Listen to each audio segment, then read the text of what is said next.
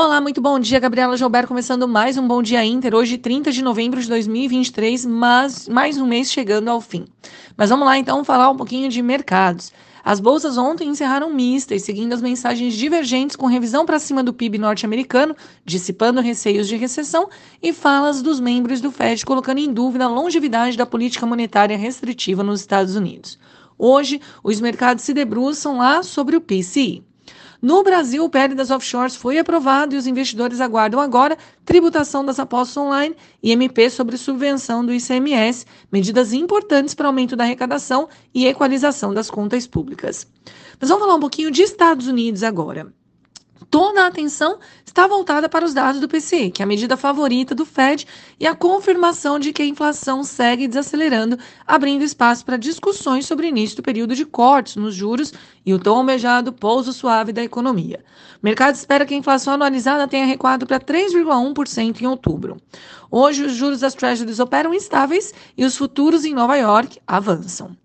Indo agora para o outro lado do mundo, falando um pouquinho de Ásia. Apesar do sentimento mais positivo, as bolsas chinesas fecharam praticamente estáveis, limitadas pelos dados de PMI manufatura, que mostraram contração pelo segundo mês consecutivo, apontando para a necessidade de mais estímulos para a economia chinesa.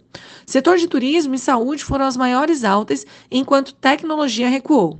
Os papéis da Evergrande subiram 11% no pregão. Já na Europa, as bolsas mantêm a tendência de alta, beneficiadas pelas apostas de que os juros globais tenham chegado ao pico. Bancos e energia são as maiores altas, enquanto o mercado aguarda mais dados de inflação. Na França, a economia contraiu 0,1%, mas a inflação desacelerou mais que o esperado. Já na Alemanha, as vendas ao varejo surpreenderam positivamente e o desemprego ficou em linha com as expectativas. Aqui no Brasil, o Senado aprovou ontem o PL das offshores sem ressalvas e este agora segue para a sanção presidencial. No entanto, o PL das apostas online foi postergado para a próxima semana em razão de divergências entre os votantes. Na Câmara, continuam as avaliações sobre a MP da subvenção do ICMS. O STF deve retomar as discussões sobre a regra de pagamento dos precatórios e hoje também o mercado processa dados de desemprego. Na abertura, o índice da XY avança, os futuros sobem em Wall Street e os juros estão sem direção definida. Petróleo sobe antes de decisão da OPEP sobre cortes na produção e minério de ferro avança após cinco dias de queda, com esperanças renovadas sobre mais estímulos no setor imobiliário chinês. Então, o que esperar para nossa bolsa? Bom, sentimento positivo lá fora e as commodities em alta devem impulsionar o índice local, que também acompanha a agenda política.